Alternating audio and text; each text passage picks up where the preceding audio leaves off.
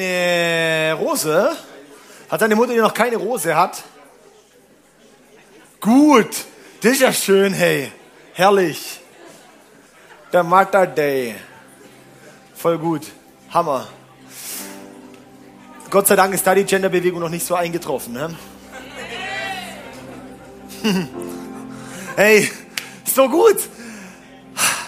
Wow, ey, ich freue mich heute auf die Message. Und ähm, ey, ich, ich, ich, ich starte gleich rein. Ist es gut?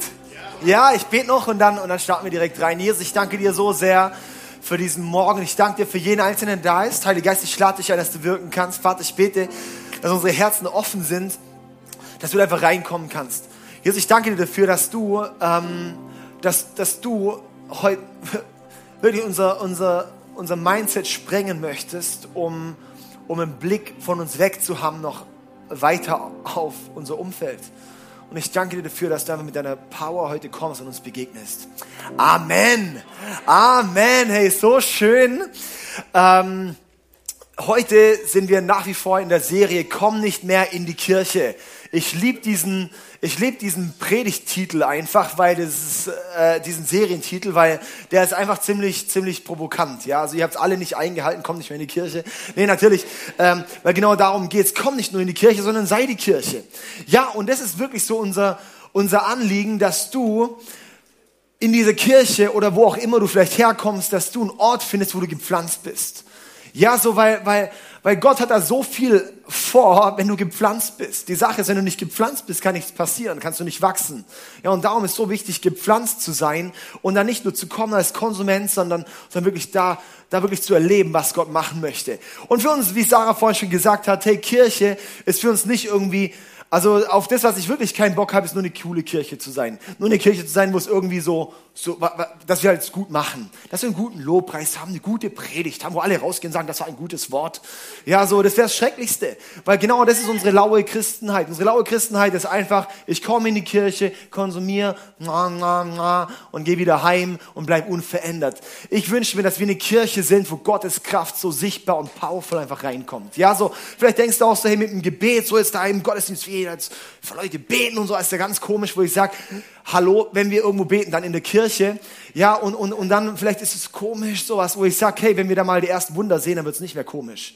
Ja, weil dann wird es sein, dass du deine Freunde bringst, weil, ja, ich habe einen gebrochenen Fuß, ey, komm doch, ey, ich habe Depression, ey, komm doch in die Kirche, ey, ich habe meine Ehe ist völlig am Arsch, ey, komm doch in die Kirche, ich habe Krebs, ey, komm doch in die Kirche, da beten wir für dich, du wirst geheilt.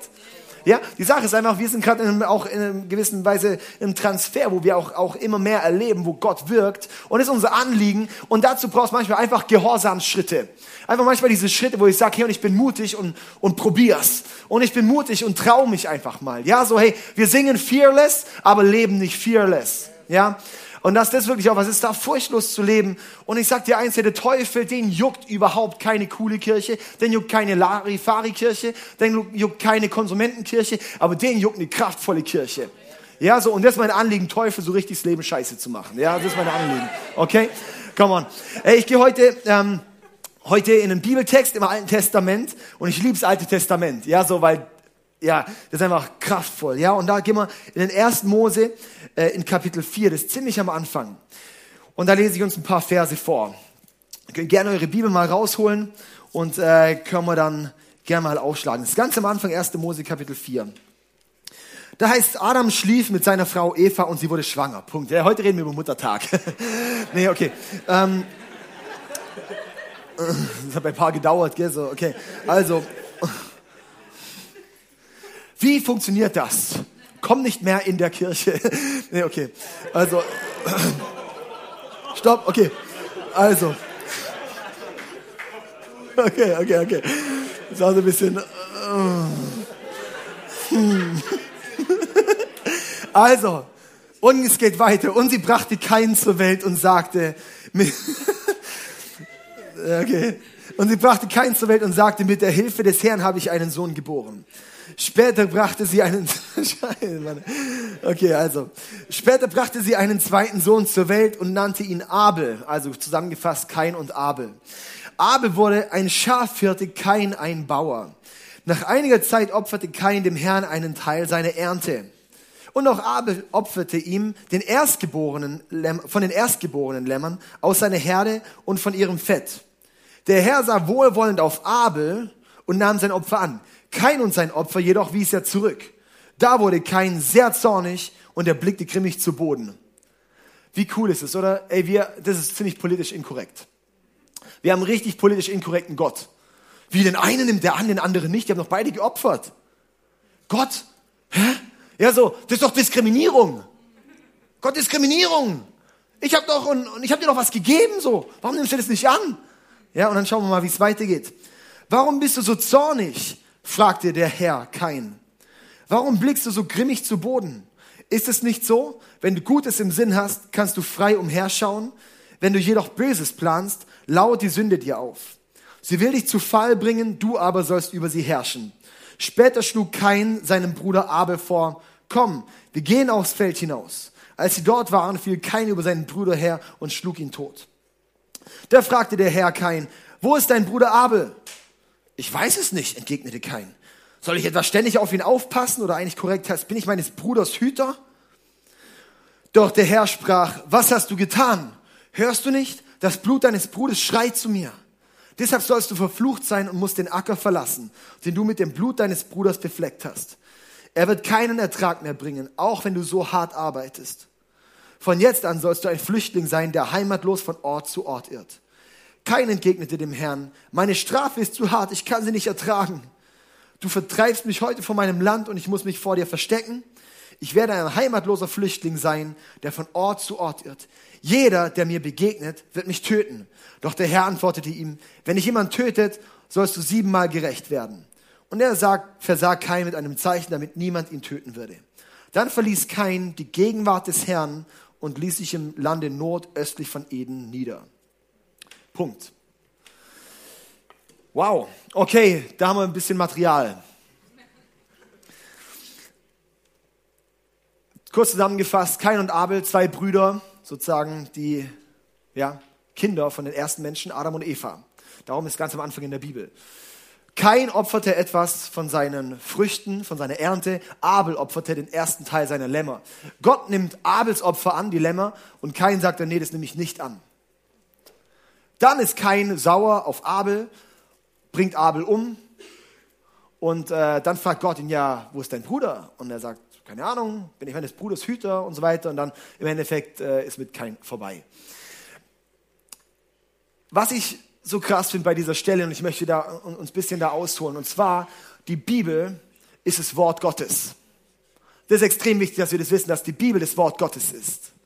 Ja, also die Bibel, da heißt in Jesaja 40, Vers 8, das Gras verdorrt und die Blumen welken, aber das Wort des Herrn hat für immer Bestand. Das Wort des Herrn hat für immer Bestand. Das heißt so in der Bibel, auch in Johannes 1, am Anfang war das Wort und das Wort war bei Gott und das Wort war Gott. So das Wort Gottes war bei Gott, das Wort war Gott und es geht auch um Jesus, dass er das Wort Gottes ist und die Bibel ist das geschriebene Wort Gottes und hey, darum ist die Bibel ist das Wort Gottes. Das müssen wir verstehen, dass die Bibel nicht nur ein Geschichtsbuch ist. Viele lesen die Bibel als ein Geschichtsbuch.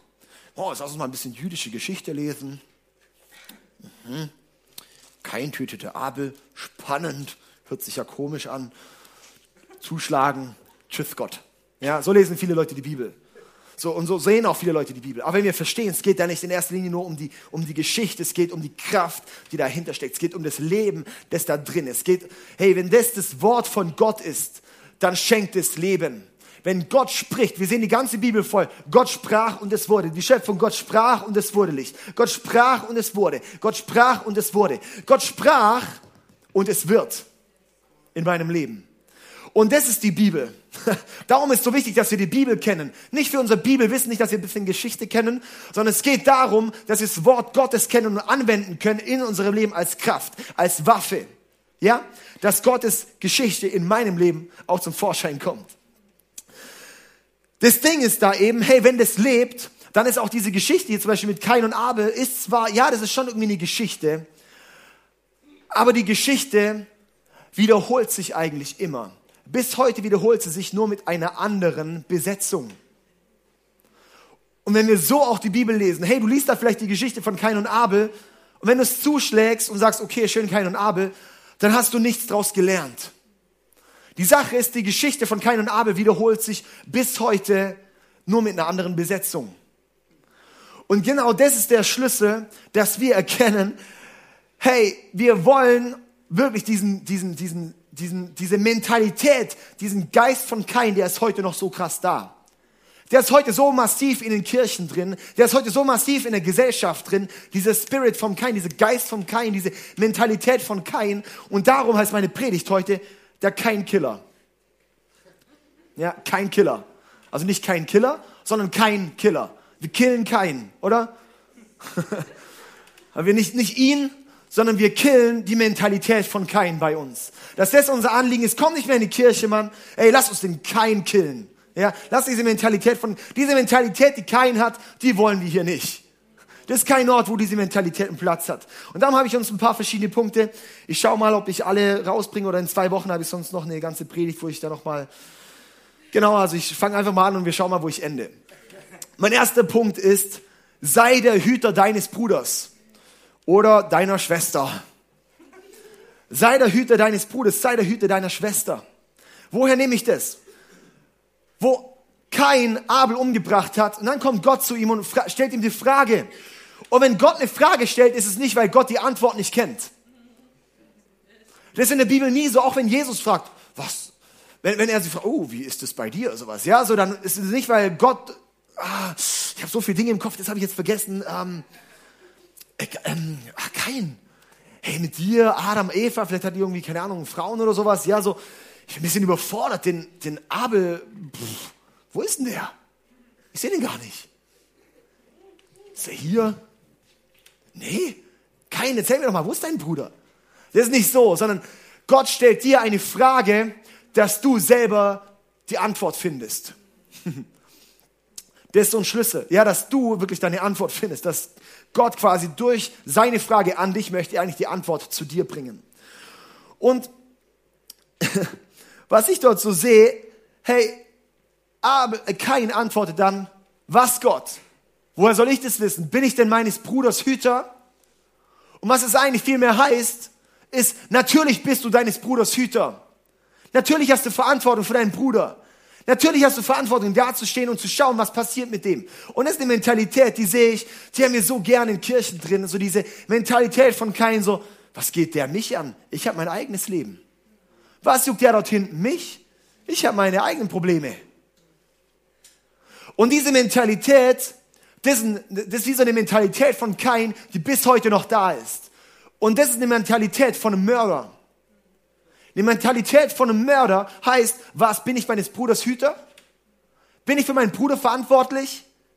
Und die Antwort ist ja, bist du. Diese Mentalität von einem Mörder, die schiebt Verantwortung weg von sich. Wenn du Verantwortung weg von dir schiebst, wenn du vielleicht hier reinkommst und einfach alle Verantwortung weg von dir schiebst, sage ich dir, das ist nicht nur Verantwortung wegschieben, sondern es ist keine Mentalität, die du hast. Und es ist extrem ungesund. Das wird dich kaputt machen, das wird andere kaputt machen. Weil am Ende war es eine Lose-Lose-Situation. Abel war tot, er hat alles verloren. Das ist, wenn wir Verantwortung nicht übernehmen in unserem Leben. Wir sind eine Church, wir sind eine Kirche. Wir, ey, come on, wir sind eine Kirche, wo Ownership ist wo wir sagen, Ownership kommt von Eigentümerschaft. Ja, also wo Leute da sind und sagen, hey, das ist meins. Ich übernehme Verantwortung.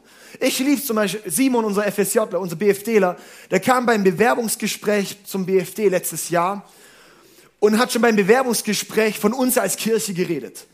So, hey, ja, und wie machen wir das denn so? Er hat schon vom ersten Moment an, wo wir ihn überhaupt noch nicht mal akzeptiert hatten als BFDler, hat er schon vom Wir geredet. Come on, wir als Church. So, ja, und diese Mentalität, das liebe ich so krass. Weil man einfach merkt, wie er, ich meine, Simon, hey, auf dem pff, baut brutal viel auf in dieser Kirche mittlerweile. Ja, so. Und darum lassen wir ihn auch nicht gehen.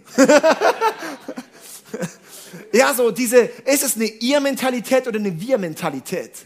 Ist es ein Ihr macht oder wir machen? Ist ein, bei euch ist es komisch, bei uns ist es komisch.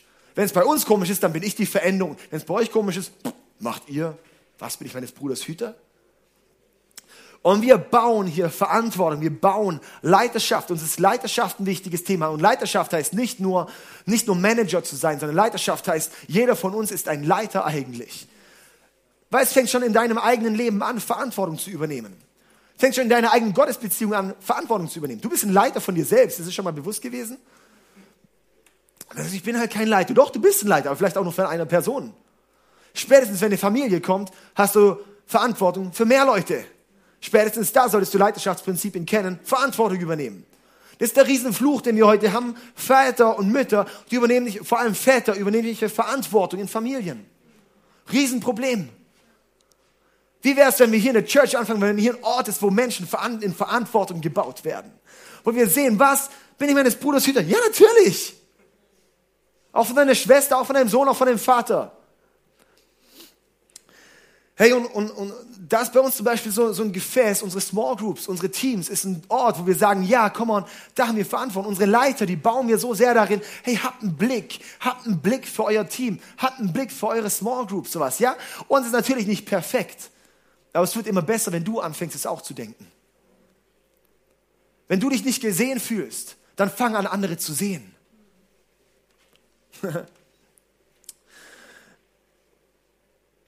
Vielleicht bist du schon ziemlich stolz drauf, dass du überhaupt in die Kirche kommst. Das ist cool, das ist schön, mich freut es mega, dass du da bist. Aber Gott freut sich sicher auch. Aber er freut sich, ich habe es letztes Mal schon gesagt, wenn du jemanden mitbringst. Und er freut sich, wenn du jemanden mitbringst und dich dann auch noch um die Leute kümmerst. Und er freut sich auch, wenn die Person nicht kommt, dass du nachhakst. Dass du einfach danach gehst. Warum? Weil du bist deines Bruders Hüter. Du bist deine Schwester Hüterin. Ja. Wir haben diesen Wert Welcome Home. Willkommen zu Hause, haben wir dort drüben rechts oben stehen. Willkommen zu Hause, das ist einer unserer sechs Werte. Wir, wir bauen, wirklich, wir sind wie aus diesen Werten aufgebaut und sagen, diese Werte, wenn wir diese Werte leben, kommt daraus eine Kultur. Und wir wünschen uns eine Willkommen zu Hause Kultur hier. Beziehungsweise wir haben eine Willkommen zu Hause Kultur hier und die wollen wir immer weiter bauen und darin stärker werden. Der Schlüssel ist nur, Willkommen zu Hause heißt, da, da, da ist ein Zuhause. Und da sind Leute, das ist eine Familie und die Familie sagen, das ist mein Zuhause. Und in seinem Zuhause, da bin ich Gastgeber. Das heißt, wenn du zwei, drei oder viermal da warst, dann bist du nicht mehr Besucher, dann bist du Gastgeber. Dann fängst du an, nicht zu sehen, sehen mich die Leute, dann fängst du an, siehst du die Leute. Ja, ich, ich liebe es. Ich bin äh, letzten Sonntagabend noch zu Matze vorbei in die Wohnung. Die sind umgezogen. Matze in äh, seine WG-Partner und sind genau in eine neue Wohnung gezogen und ich bin angekommen, ich war gerade noch am Telefon, als ich angekommen bin und die saßen zusammen und ich habe mich schon wie zu Hause gefühlt. Ich bin an den Kühlschrank gegangen, habe ein Bier geholt, habe erstmal die Zimmer angeguckt, dann bin ich zu denen gegangen und sie begrüßt, als ich mit dem Telefon fertig war. Ja, so, ich habe mich zu Hause gefühlt. Warum? Weil wir sind Familie. Ja? Und es war nicht Unverständnis, einfach, ey, komm mal, wir sind Familie. Lass uns doch so hier in der Kirche sein. Dass Familie ist, dass ein Zuhause ist. Die Sache ist einfach, das braucht deinen Schritt in Verantwortung. Ich sehe so, so Leuten, denen es am schlechtesten geht, sind die Leute, die, die, die nur auf sich schauen. Red mit Leuten, denen es richtig schlecht geht, dann wirst du merken, das sind Leute, die drehen sich nur um sich selbst. Die kümmern sich vielleicht um ihren Job, um ihren Haushalt, um alles Mögliche kümmern sie sich, aber es geht nur um sie selbst. Es sind quasi ihre eigenen Sachen, es geht aus einer Selbstsucht heraus. Wenn du ein Rezept willst, wie es dir scheiße gehen kann, dann kümmere dich um dich selbst. Ja, mega, mega Lebenstipp heute. Ja, wenn du wissen willst, wie du erfüllt lebst, dann schau auf andere. Das ist so, so ein göttliches Prinzip auch von Großzügigkeit, so dieses, hey, nicht nehmen, sondern geben. Und dann wird Gott dir wieder geben. Das ist ein Thema, eigentlich hätte ich den Punkt noch vorgehabt, aber auf den komme ich heute definitiv nicht mehr.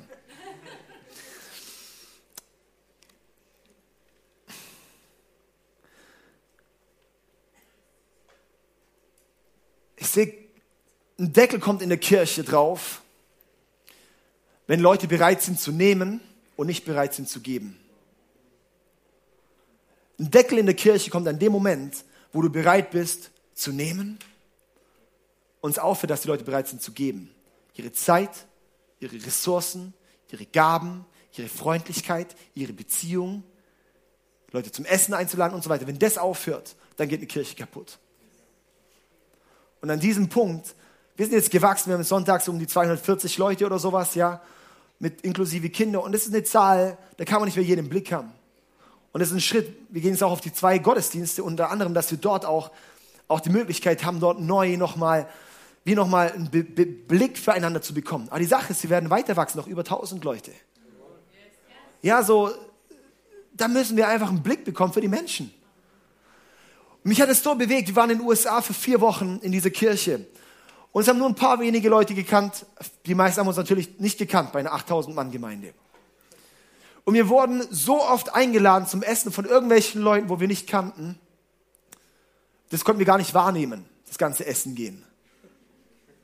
Und die wussten nicht, dass wir die Pastoren aus Deutschland sind. Die sind einfach zu uns zu, hey, seid ihr neu hier, oder? Komm, lass uns doch essen gehen nach dem Gottesdienst. Ich möchte euch kennenlernen. Das hat mich so bewegt. Und das ist ein Schlüssel, warum die Kirche überhaupt so groß wurde. Weil die Leute haben die Mentalität von, ich sehe meinen Nächsten. Ich sehe, ich bin, bist du meines Bruders Hüter? Ja! Wir schieben es gerne weg aus Welcome Team. Und oh, wir haben ein Welcome Team, die werden die Leute begrüßen. Wenn es dahin gekommen ist, dass Welcome Team die Leute alles begrüßen muss, dann ist vorbei, dann können wir hier dicht machen. Dann werden wir noch irgendeine coole Show abziehen, dann wird es irgendwie cool sein. Wir werden ein bisschen einen Kern haben von Leuten, mit denen es nice ist, wo wir zusammen abhängen, wo wir zusammen feiern und sowas. Ja, aber es wird einfach eine, eine Anhängerschaft, aber keine Family. Es wird keine Veränderung in die Gesellschaft reinbringen. Warum? Weil Veränderung in die Gesellschaft kommt nur, wenn wir Familie sind, zusammengebaut werden, Gott uns gemeinsam baut, wenn wir gepflanzt sind. Ja? Hey, und, und das Ding ist einfach, ich weiß nicht, ob du schon mal ein Saatkorn in deiner Hand hattest, ja? Vielleicht ist dir aufgefallen, dass auf deiner Hand nicht gewachsen ist. Ja? Darum ist es auch noch ein Korn. Das musste runtergedrückt werden, dass es aufblühen kann, dass es wachsen kann. Das heißt, ein Korn muss gesät werden, muss gepflanzt werden, um zu wachsen. Und das ist die Kirche. Kirche ist der Boden, wo du gesät werden kannst, um zu wachsen. Eine Small Group ist der Ort, wo du gesät wirst, um zu wachsen. Eine Team, eine Band, eine Technik, eine Welcome-Team, ein Kids-Team, was auch immer, ist ein Team, wo du gepflanzt wirst und da wirst du wachsen. Es geht einfach immer besser zusammen.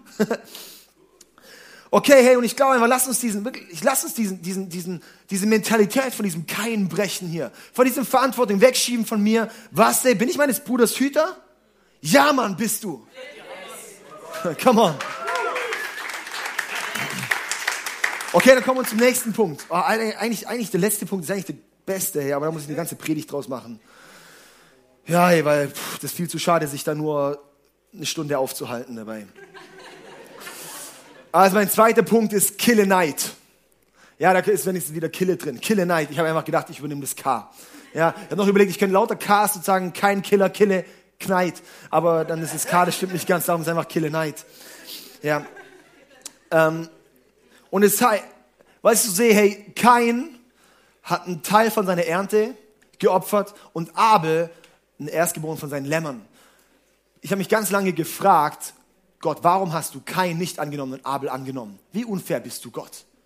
Lag es vielleicht, dass es Früchte waren oder was auch immer? Ja, Vegetarier Kain, geht gar nicht. Nein, okay, okay, okay. Sorry, sorry, Veganer. Also, nee, nee, nee, Spaß. Nee, nee, nee, nee. Und, das, und ähm, nein, sorry, ich wollte jetzt keinem zu nahe treten. Ähm, es geht die Grillsaison wieder los, darum ist einfach ein bisschen wach dieses Thema. Ähm, okay, also, hey, der Schlüssel ist, kein heißt es, er hat einen Teil seiner Ernte Gott gegeben, Abel den, Erst, den Teil der Erstgeborenen seiner Lämmer. Und ist der Schlüssel, gibst du Gott nur einen Teil, quasi den Restposten, quasi das Fallobst, oder gibst du ihm den ersten Teil von dem, was Gott dir gegeben hat? Das ist das Prinzip vom Zehnten, dass du Gott nicht deinen Restposten am Monatsende gibst. Nicht so, ah Gott, ich habe noch ein bisschen Zeit über, könnte ich einfach noch ein bisschen was in die, in die Kirche geben. Das vielmehr ist, hey, der Erstgeborene, quasi, da tut's weh. Er weiß nicht, ob da noch ein Zweitgeborener kommt.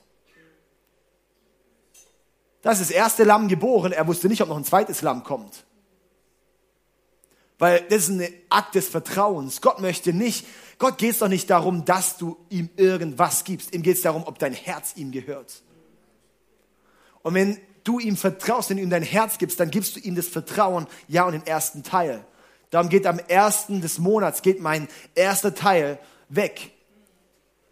Geht mein, mein, mein erster Teil, meine ersten zehn Prozent quasi von meinem Einkommen, von allem, was bei uns reinkommt, in irgendeiner Weise geht immer weg habe ich mal was Kleines geerbt, ging dort der erste Teil weg. Das ist eine Mentalität, wo ich sage, Gott, ich vertraue dir. Und es ist nur Gott zurückgeben. Alles darüber hinaus, aber das, okay, das ist ein anderes Thema. Also, und das Ding ist einfach, kein, er wird neidisch auf Abel, dass er, dass Gott Abels Opfer annimmt. Und er denkt sich dann ein bisschen so, hey, wenn ich Abel umbringe, gehört vielleicht das alles mir. Den Segen, den er Gott gegeben, äh, den, den er Abel jetzt gegeben hat. Weil Abel weg, ich bin noch da. Und diese Mentalität haben wir so crazy in Kirchen. Ich hatte vorhin beim Gebet, haben wir für Villingen, Schwenningen gebetet. Und mir kam so krass so dieses, dass wir hier so eine Mentalität haben. Und es ist mir das erste Mal so aufgefallen, so, so, wo ich so gefragt habe, Gott, was ist wie so ein, so ein Geist, der hier über dieser, über diese Region liegt? Und zwar wie dieses Getrenntsein von Villingen und Schwenningen. Dieses eigentlich eins, aber doch zwei und dem anderen nicht gönnen zu wollen und dieses, den anderen als Feind zu sehen, das ist sogar in den Kirchen so. Wo ich denke, Alter, ey, wie viel Gemein und Kirchen uns anpissen als ICF, da kriegt man es kotzen. Und wie viel teilweise bei uns Kommentare fallen gegenüber anderen, kriege ich auskotzen. Und das ist nicht normal. Das ist wie so ein Spirit, aber den müssen wir brechen. Auch in dieser Kirche hier, ich lieb's, die haben so geile, starke Initiative, Hammerleute. Aber das ist teilweise eine Mentalität von dem anderen nicht zu gönnen. Nimmt mir jemand einen Platz weg? Oh, jetzt hat der den Segen gekriegt, ich nicht. Jetzt darf der auf der Bühne sein, ich nicht. Jetzt ist der Leiter, ich nicht. Jetzt wurde der dort eingeladen, ich nicht. Hat der sich mit David zum Kaffee getroffen, ich nicht. Jetzt wurde der zum Caster eingeladen, ich nicht. Jetzt darf der dort machen, ich nicht. Welcome kein. Hey, und, und, und das ist eine Mentalität, die müssen wir killen. Das ist eine Mentalität, die müssen wir killen. Das zerstört so unglaublich. Ey, wenn ich sage, wenn wir unter Geschwistern schon so miteinander umgehen, warum sollten wir draußen irgendeinen Unterschied machen, Mann? Wie gehst du mit um, wenn was nicht nach deiner Nase läuft? Bist du treu? Oder hörst du auf? Kleine Klammer auf. Gott testet manchmal. Und ich sage dir auch ein Klammer auf, auch ich als Leiter teste manchmal. Und auch andere Leiter testen manchmal. Ist er eigentlich treu oder ist er mega stolz und wirkt einfach gerade als der Superhero? Manchmal ist es auch ein bisschen, schauen wir, testen wir. Und die Sache ist, wenn du einen Test bestehst, dann kommt Next Level. Wenn du einen Test nicht bestehst, was passiert? Nochmal eine Runde, ich habe zum Beispiel die Fahrradprüfung bin ich durchgefallen. In der vierten Klasse, oder wann war das? Zweite Klasse, keine Ahnung. Ich bin durch die Fahrradprüfung gefallen. Da musste ich nochmal hin, dass ich Fahrrad fahren durfte. ja, hey, ein Test, wenn du einen Test nicht bestehst, musst du nochmal machen. Die Frage ist, wie läufst du deinen Test? Bist du dort drin und bist neidisch? Bist du da drin denkst, der hat es geschafft, ich nicht? Hey, ich möchte wirklich ermutigen, dass wir gönnerisch werden, dass wir nicht diese Mentalität vom Kein haben. Das wird der gesegnet, ich nicht. Sondern ich sage, okay, komm on, es gibt aber eine zweite Runde für mich. und dann, dann, und dann erst richtig. Und viele lassen sich dann von Gefühlen leiten. Oder so ein bisschen so die Gefühle, oh, jetzt fühle ich mich irgendwie, äh, und dann, und dann, und dann ist da das riesen Gefühlschaos und aufgrund der Gefühle, wir, wir nutzen manchmal Gefühle als ein Kompass, dabei sind Gefühle ein Thermometer. Oh, jetzt brennt es gerade heiß, das Vulkan, gehe ich hin und dann gehe ich kaputt. Wenn du Gefühle als ein Kompass nimmst, dann rennst du in den Vulkan rein. Wenn es ein Thermometer ist, merkst du, oh, es wird langsam heiß, jetzt sollte ich mal ein bisschen aufpassen. Und so ist mit Gefühlen, wenn deine Gefühle hochkochen, dann heißt es nicht, geh dir nach, sondern heißt manchmal dort, bleib mal ein bisschen auf dem Boden, mein Freund. Dann heißt es ein bisschen, such mal nach einem Bruders Hüter für dich, damit du dir mal das ganze Ding anschauen kannst. Dann heißt es vielleicht, Verantwortung zu übernehmen in einem anderen Bereich. Gefühle sind super Thermometer und ein schrecklicher Kompass. Ja? Hey, und das ist ein Unterschied zwischen einem, zwischen einem, einem Babychrist, gar kein Christ, und einem, der am, im Reifeprozess schon ist. Ist, lässt du dich von deinen Gefühlen leiten oder nicht? Ein Riesenindikator. Klammer auf, Test.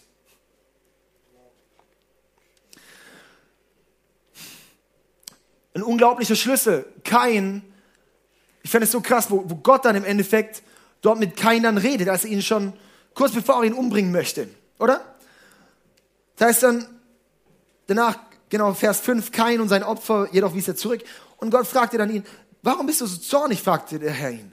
Warum blickst du so grimmig zu Boden? Ist es nicht so, wenn du Gutes im Sinn hast, kannst du frei umherschauen? Wenn du doch jede, jedoch Böses planst, lauert die Sünde dir auf. Sie will dich zu Fall bringen, du aber sollst über sie herrschen wo Gott schon ihn konfrontiert und sagt, ey, come on, lass uns das ganze Ding anschauen. Er hatte die Möglichkeit, anders zu handeln. Er hatte die Möglichkeit, anders zu handeln. Und ich habe auch wie so, so, wie so diesen, diesen Impuls so gehabt, er hätte die Möglichkeit gehabt, auf Abel stolz zu sein und für ihn zu beten und ihn zu segnen und sagen, komm on, ich freue mich mit deinem Erfolg mit. Und ich nehme mich dich als Vorbild, dass ich in dieselbe Richtung gehe. Ich sehe dich nicht als Konkurrenz, sondern als Inspiration. Und es ist so ein göttliches Prinzip, was du säst, das erntest du. Was du säst, das erntest du. Galater 6, Vers 7, denn was der Mensch sät, das wird er ernten. Was du säst, das wirst du ernten. Und es ist so ein Ding, wenn du, wenn du, wenn du jemanden, wenn du säst, wenn du Neid säst, wirst du Neid ernten.